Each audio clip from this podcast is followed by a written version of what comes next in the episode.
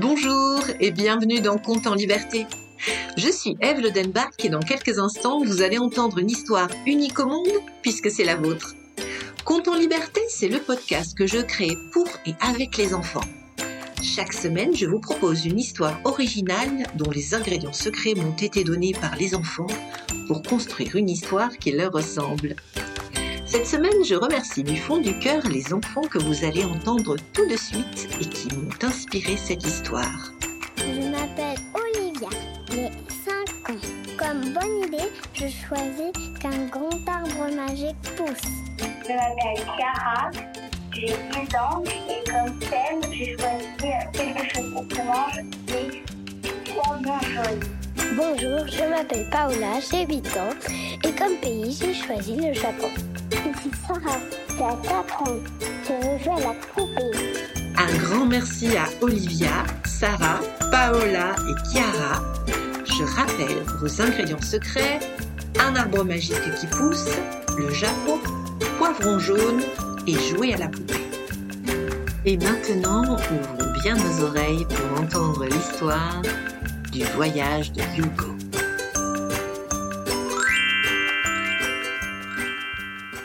Cela faisait maintenant trois jours que Hugo ne parlait plus à ses parents. Et ses parents ne s'en étaient toujours pas aperçus. Enfin, du moins, ils n'avaient fait aucune remarque à ce sujet devant lui. Ils riaient beaucoup tous les deux, en déballant les cartons dans leur nouvel appartement.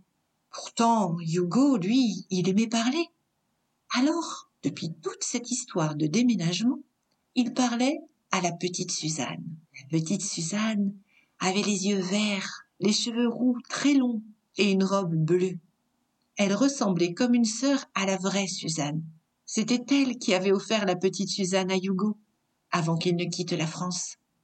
Suzanne, son amie de cœur, il l'avait connue toute sa vie, presque six ans. Ils avaient eu la même nounou et étaient dans la même classe de maternelle. Ils avaient fait des soirées pyjama et fêté leur anniversaire en même temps, car ils étaient nés seulement à trois jours d'écart. Si vous vous demandez, c'était Suzanne la plus grande. Hugo racontait toujours tout à son amie Suzanne.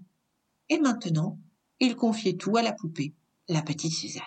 Petite Suzanne, je crois que je vais changer de parents. Cela, je ne les comprends pas. Quand ils m'ont dit qu'ils avaient un nouveau travail et que nous allions vivre sur une île, moi je croyais qu'il y aurait des trésors, des bateaux de pirates, des perroquets au moins. Tokyo, il y a que des tours, des immeubles et de la lumière partout. On m'avait dit que les maisons au Japon étaient en papier. C'est parce que quand il y a des tremblements de terre, bien comme ça, on risque pas de se faire mal si un mur en papier nous tombe dessus. Mais regarde un peu les murs de ma chambre. Tu imagines quand ils vont me tomber dessus? Je pourrais avoir euh, un bras cassé ou pire, les deux jambes cassées. C'est grave d'avoir les jambes cassées. Petite Suzanne, tu sais, c'est vraiment très grave parce que on peut plus marcher ni courir. Je comprends pas que les parents aient choisi cet appartement. Il y a même pas de mur en papier. Hugo, tu joues encore à la poupée?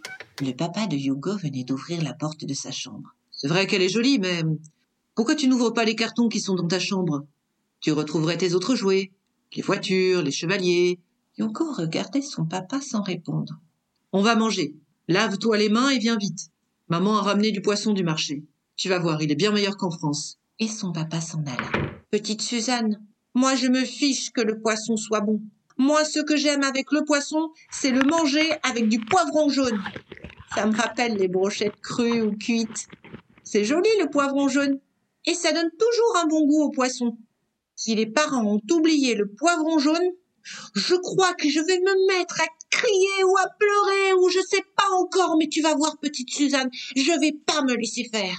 Dans l'assiette de Hugo, des lamelles de poivron jaune dessinaient un joli sourire et des cheveux en bataille à son plat. Hugo sourit malgré lui.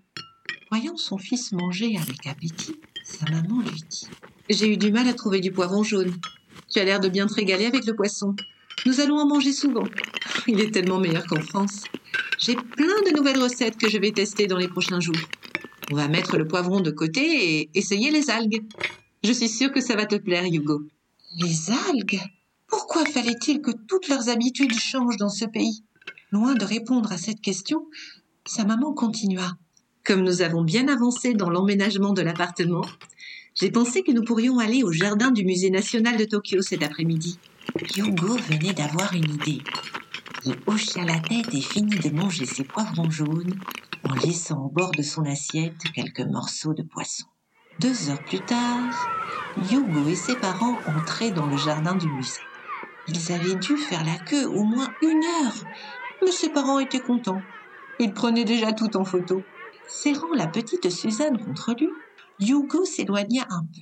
Petite Suzanne, il est hors de question que je mange du poisson tous les jours sans poivron jaune. J'ai récupéré les graines du poivron jaune. Je vais les planter ici. Retiens bien l'emplacement, petite Suzanne. Il va nous falloir surveiller la récolte. Et Hugo, à l'aide d'une petite cuillère, creusa un trou dans la terre et y plaça les précieuses graines. À peine eut-il fini de les recouvrir de terre que quelque chose commença à sortir du sol. Quelque chose de très fin, très délicat, comme un brin d'herbe. Un minuscule arbre venait de naître. Il devait faire trois centimètres et ses branches étaient comme deux bras ouverts. Petite Suzanne, on dirait que nous allons bientôt avoir les poches pleines de poivrons jaunes. Hugo pouvait bien avoir raison. Les feuilles toutes jaunes ne tardèrent pas à pousser sur l'arbre qui ne cessait de grandir et qui arrivait maintenant aux genoux de Hugo. Petite Suzanne, cet arbre à poivrons jaunes est magnifique. Il a fière allure. Hein. Quand il sera aussi grand que moi, je pourrai m'asseoir dessus. Mais Hugo n'eut pas à s'asseoir sur l'arbre. Lorsque l'arbre magique qui ne cessait de grandir fit la taille de Hugo, l'arbre prit tout simplement Hugo dans ses bras. Et ce fut comme au décollage d'un avion. Hugo tenait toujours par la main sa poupée. Il riait. L'arbre magique semblait rire avec Hugo. Il franchit les nuages et s'arrêta un instant près d'un immense volcan endormi, le mont Fuji. Je crois bien que c'est la première fois que je m'amuse dans ce pays. À ces mots, l'arbre magique s'étira à des centaines de kilomètres et s'arrêta devant le château d'Imji. Immense, d'un blanc éclatant sur des murs inclinés comme des éventails, il était tranquillement perché au-dessus de la ville. Comme c'est beau L'arbre magique reprit son périple et étira ses branches encore. Hugo vit qu'il quittait la terre, qu'il survolait la mer. Il aperçut une petite île et l'arbre magique s'arrêta près de l'eau. Le bleu indigo de l'eau éblouissait Hugo. Au milieu de cette étendue d'eau se trouvait une porte rouge, écarlate et colossale. Hugo n'avait jamais rien vu de tel. Petite Suzanne, je crois bien que c'est une porte magique. Pour jouer sans doute L'arbre étendit encore ses branches, et Hugo passa à travers la porte. Il ferma ses yeux à cause du vent et à cause de la peur aussi, parce qu'il n'était jamais passé par une porte magique avant cela. Puis, le calme revint. Hugo ouvrit les yeux. Ses pieds touchaient le sol. Il était de nouveau au jardin du musée national de Tokyo et l'arbre magique était redevenu minuscule.